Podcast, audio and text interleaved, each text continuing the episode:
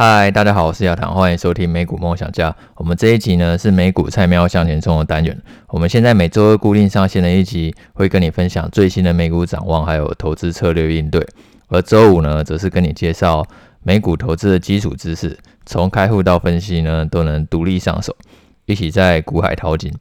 那这几天美股的表现呢，应该会让大家觉得还蛮嗨的。昨天迪士尼呢，它也缴出了一份很好的财报，不管是串流啊，或者说是游乐园业务呢，表现都是出预料好。然后呢，礼拜三公布的通膨数据呢，呃，如果大家有听我们那个周二那一集的话呢，我们原本是预期说，也许呢会借着周三通膨数据公布呢，然后来让美股涨多回档嘛。毕竟呢，美股它已经从六月底以来呢，已经反弹的算是非常的多，那结果呢，美股它却是继续的大涨。那我觉得其实这样当然也是非常好，因为这代表说其实市场它对于那个通膨利空真的是已经越来越不受影响，它已经逐渐的淡化。现在标普五百指数它已经收复了一半的跌幅，所以说呢，其实这个反弹趋势呢还是非常的强。然后昨天呢，美国它也公布了那个生产者物价指数，那呢也是比原先预期呢还要更低，而且呢是首次呢月减了百分之零点五。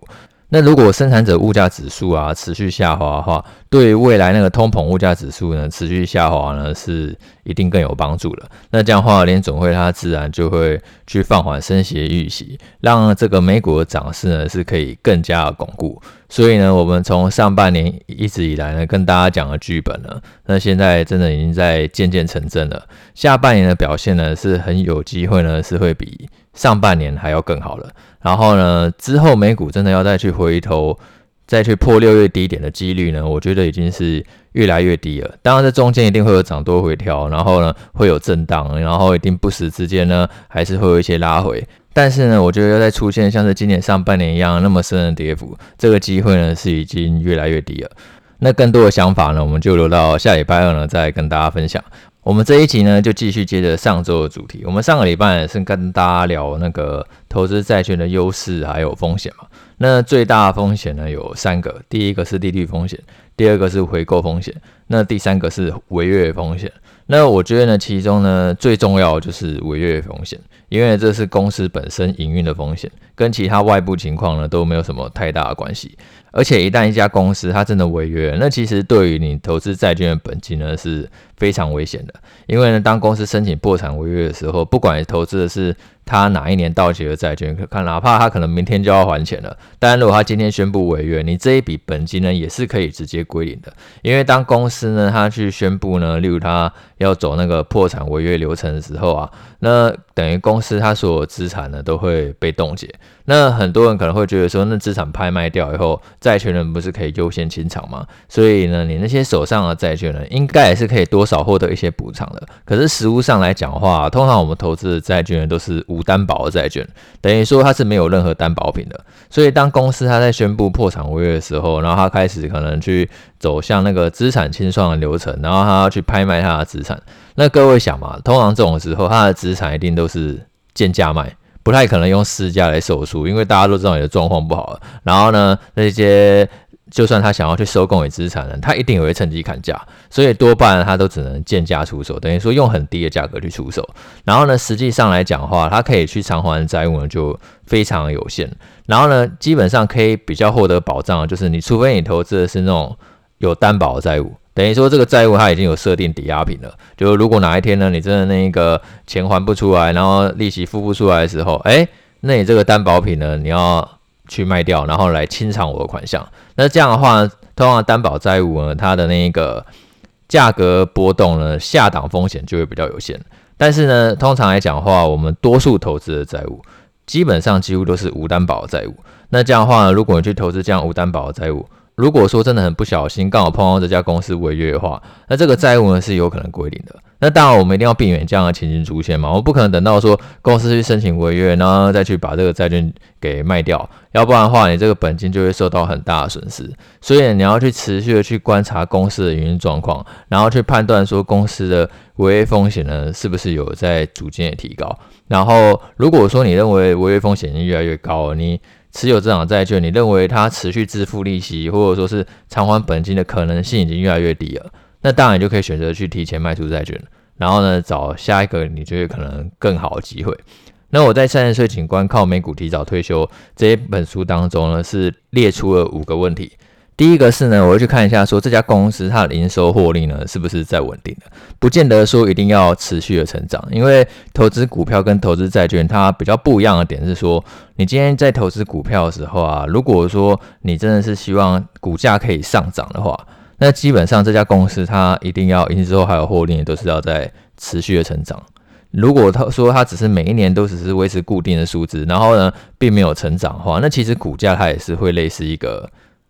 水平线，它长期也是处于一个盘整，并不太会有什么上涨的动能出现，因为公司并没有越赚越多钱嘛，股价就是这样，公司又越赚越多钱，然后呢，股价才会越涨越多。然后如果它越赚越少钱，然后股价就会越跌越多。然后如果它都一直每一年可能赚的钱都差不多，那它就会很像一个定存股，它可能那个。股价波动就不会太大，它就是长期在一个区间做一个整理。那债券的话呢，我们并不会去要求说公司一定要越赚越多钱，因为你只要希望说你手上这档债务它是可以如期的偿还就好了。所以我们会主要去观察它的营收趋势是不是一个稳定的，不会要求说它一定要成长，至少要稳定就好，但是也不要下滑。如果说一家公司它的营收是长期下滑了，然后业务呢是长期走下坡了，等于说它每一年赚的钱越来越少，然后甚至它提供的产品啊，或者说服务啊，已经有被取代危机，很有可能会消失。那这样的话呢，你就要很小心哦。就算说以他目前手上的资产负债表状况，嗯，你可能觉得，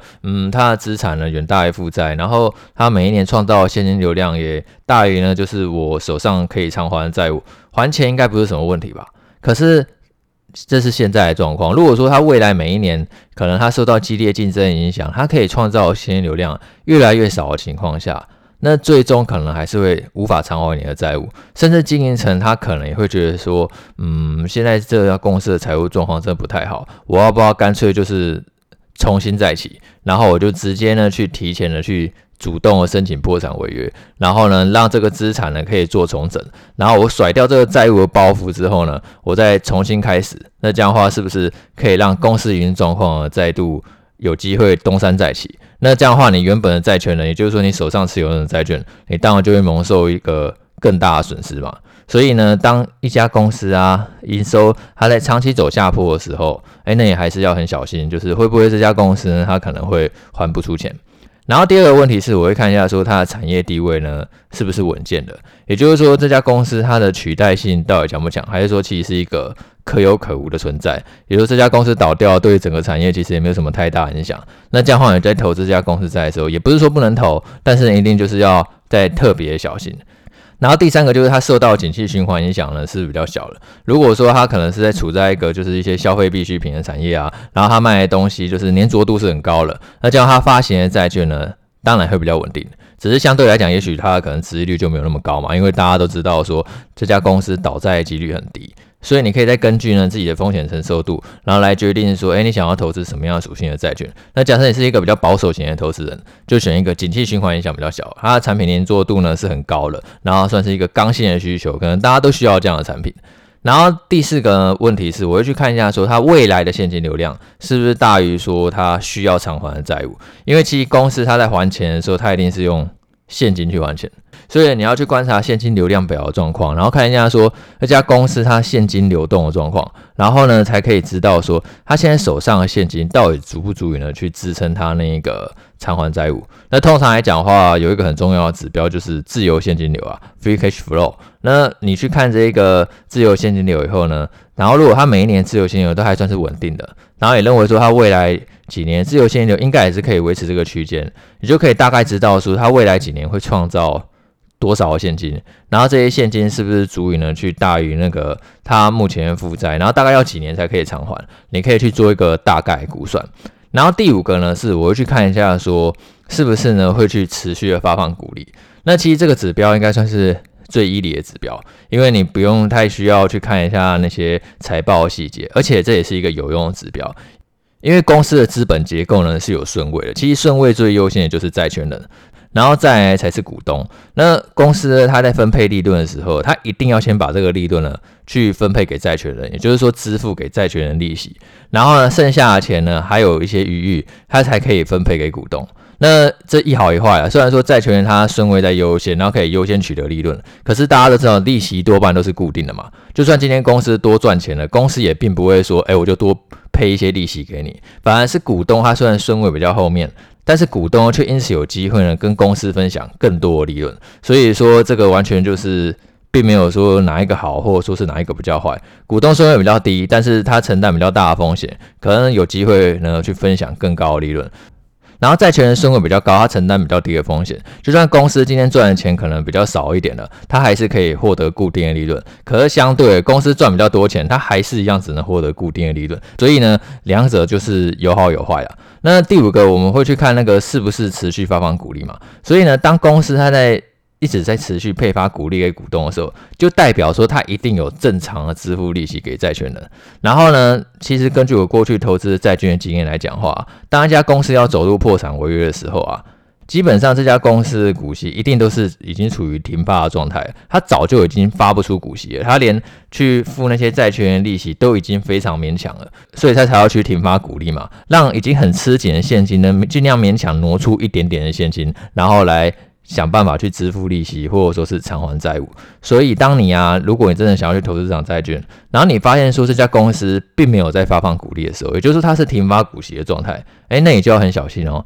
这家公司是不是他手上没有足够的利润可以去回馈股东？那虽然说目前呢，他还是可以去正常的支付利息，或者说是债务，但是如果说公司利润呢，它又继续更糟，然后又再进一步更往下走的话，那很有可能会连利息都付不出来，那最后走向破产违约的话，那你手上的债券这个价格都会受到非常大程度的减损，甚至最糟的情况可能就是直接归零。所以呢，这几个问题呢，我觉得呢，就是你在投资债券前，你一定要去思考。第一个，去看一下说它的营收是不是稳定的，然后有没有长期的走下坡。第二个，它的产业地位呢，是不是稳健的？然后第三个，它受到景气与循环影响的程度怎么样？然后第四个，未来现金流量呢，是不是大于它需要偿还债务？然后第五个呢，他到底有没有在正常的发鼓励？那三十岁警官靠美股提早退休这本书啊，已经是两年多前写的书嘛。那我觉得这两年多来呢，其实我经验也已经越来越多。如果我说我现在再去回头写这本书的话，我觉得其实也不止这几个问题而已，其实还要去思考的东西还有非常多。因为这几个问题呢，其实比较没有去考虑到那个经营层的影响。因为呢，你今天在投资债券的时候呢，我觉得经营层它其实是一个蛮重要的关键。也就是说，经营层它到底是愿不愿意去还出这笔钱？我在那个第二本书，就是《美股警官的实战选股攻略》当中啊，那个有写一段，就是我最失败的投资经验。其实很少人愿意去写那个失败的经验，大部分都蛮写那个成功的经验。呃，我赚了多少钱，然后赚了多少倍，然后资产膨胀了多少，因为这样才可以吸引很多人来看嘛。但是我觉得，其实有多少人来看是其次，我觉得可以给大家带来帮助才是最重要的。因为如果我今天把失败的投资经验啊给分享出来的话，那相对来讲的话，对于多数读者来看到以后，他就知道说要怎么去迈向成功嘛。你看很多成功的经验，你不一定会迈向成功啊，因为每一个人他成功背后的理由。或者说是背后的条件，其实都是不一样的。但是你看失败经验的话，其实会有助于你迈向成功，因为你就只要避开这一个事情，然后你就是反而就会往成功的路迈进。也就是说，这其实是反而会是对多数人呢是更有帮助的。然后我就在那个美股警官实战选股攻略呢，有特别一篇，应该是后记吧，然后写一个就是我比较失败的经验。那这个失败的经验就是我去投资那个 J.C. Penney 的债券，好像在 Podcast 当中有讲过吧。然后我为了不想要忘记，有时候觉得时间久了，其实就已经忘记那个伤痛，因为现在回头看的话，损失的钱好像也还好嘛，大概就一百多万而已。但是在那个当下就印象蛮深刻的。那那我希望说可以永远记得这个感觉，所以我就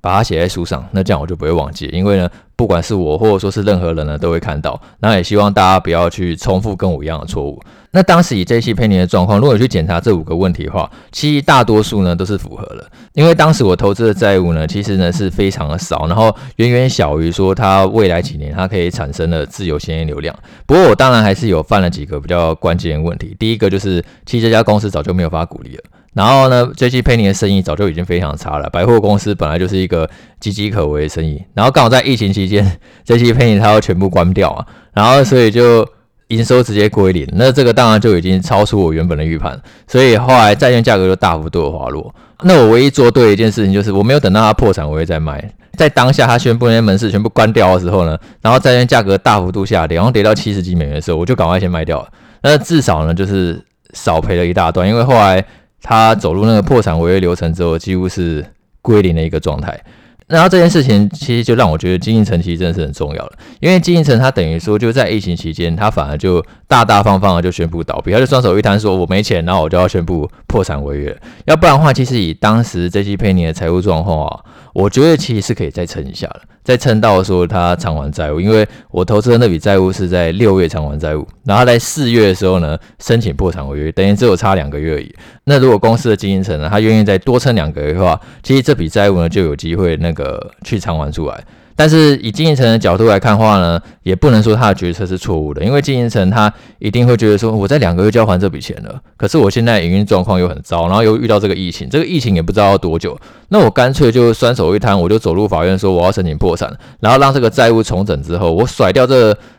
沉重的债务包袱，然后呢再重新东山再起，不是更快吗？这个是以经营层角度来思考，所以我觉得其实在投资的时候都要练习说用不同的角度来思考问题。像我在投资债券的时候，可能不自觉只用债权人来思考，因为公司手上很有钱啊，他可以去传钱啊。可是换经营层角度来思考的话，你就要去想想说，他到底愿不愿意还这笔钱？搞不好他根本就不想要去还这笔钱，也不一定。那所以呢，其实你在投资的时候，如果说可以用更多不同的角度来思考的话，我觉得呢，对那个决策啊，一定是会更有帮助的。那关于公司债介绍啊，大概就到这边。那其实三十岁警官靠美股提早退休这本书啊，他讲的重点就。比较分散一点，因为我第二本书《美股警官的实战选股攻略》，它就比较 focus 在股票上，要怎么样找到未来前景看好的公司。而《三十岁警官》这本书呢，它就是分散去讲一下普通股、特别股还有公司债，然后呢，去跟大家讲说要怎么样去做那个资产配置。那我觉得其实对于多数人来讲的话，如果你还是一个小资族，然后或者说你的本金呢，其实还没有很大。就是以普通股为主就好了，因为它的成长性是最好，它对于你的资产的成长一定是最有帮助的。然后呢，如果你不知道怎么样去选股的话呢，你可以就是从那个指数型 ETF、大盘 ETF 开始，因为这个绝对呢一定是最适合多数人上手一个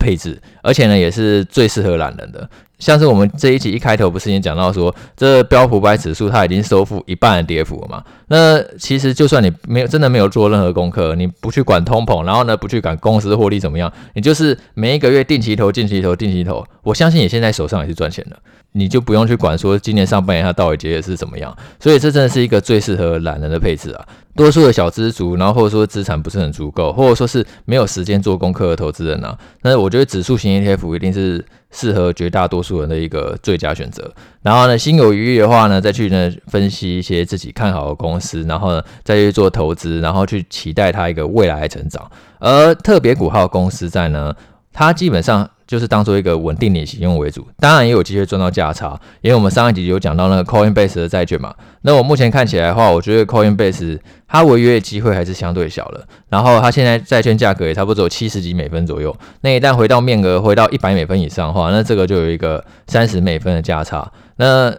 在公司营运状况很糟，然后你也判断说这个营运状况是很糟，只是暂时性的利空，那你当然有机会可以赚到价差。可是多数情况下的话，如果呢公司没有遇到什么特别风暴的话，那债券或者说是特别股啊，就当做是一个领息的用途。那自然来讲的话，你的资产呢就要比较大嘛，要不然的话，假设你的本金只有十万块，就算你真的投资殖率百分之十的东西好，它每一年也只能产生一万的配息给你。所以呢，其实资产呢就是。可能至少要千万元以上，然后再去投资这些特别股或者公司债，那这样的话它产生稳定现金流的感受呢就会比较明显。然后在达到千万元以前，我觉得其实以普通股为主的话，对于多数人来讲的话呢，会是一个比较适合配置。那我美股菜喵现在冲的下一集呢，会接着介绍我常用的几个美股的工具网站，跟大家说我自己是怎么去查询美股资料，然后怎么做功课，然后怎么做分析的。那这也会是美股菜喵向前冲系列的最后一集。那希望呢，就这一系列单元啊，会对大家呢都是有帮助的。当初之所以会去录美股菜喵向前冲这系列影片呢，其实大家可以去回头听听看那个第一集。那那时候我应该有讲到说，那是我去台大演讲的时候，就有一个学妹跑过来嘛，她说她常常听我的 podcast，然后觉得就是给她带来很大的帮助，但是她也希望说可以再多一些基础的内容，然后分享自己学习的历程，然后像是怎么从零开始踏入美股啊，一定会对更多人有帮助。呃，其实当初学妹讲之后，我就一直在想。那到底要怎么样才能对更多人其实是有帮助的？然后后来才决定说，那我就每一周呢推出两集的 podcast，那其中一集呢就是美股菜鸟向前冲这系列，然后用三十岁警官靠美股提早退休这本书呢来跟大家讲说，哎，要怎么样去踏入美股？那这一系列其实想不到也录了那么多集啊，那预计呢下一集呢就会是这系列最后一集。然后会跟大家介绍呢美股常用的工具网站，希望可以让大家就是在投资美股的时候呢是更顺利的。那如果说你对于这系列啊有什么想法，也欢迎五星留言告诉我，那我会在下一集呢一起回答大家每一篇留言啊，还有鼓励都会让我更有动力创作。那我们就下一期见喽。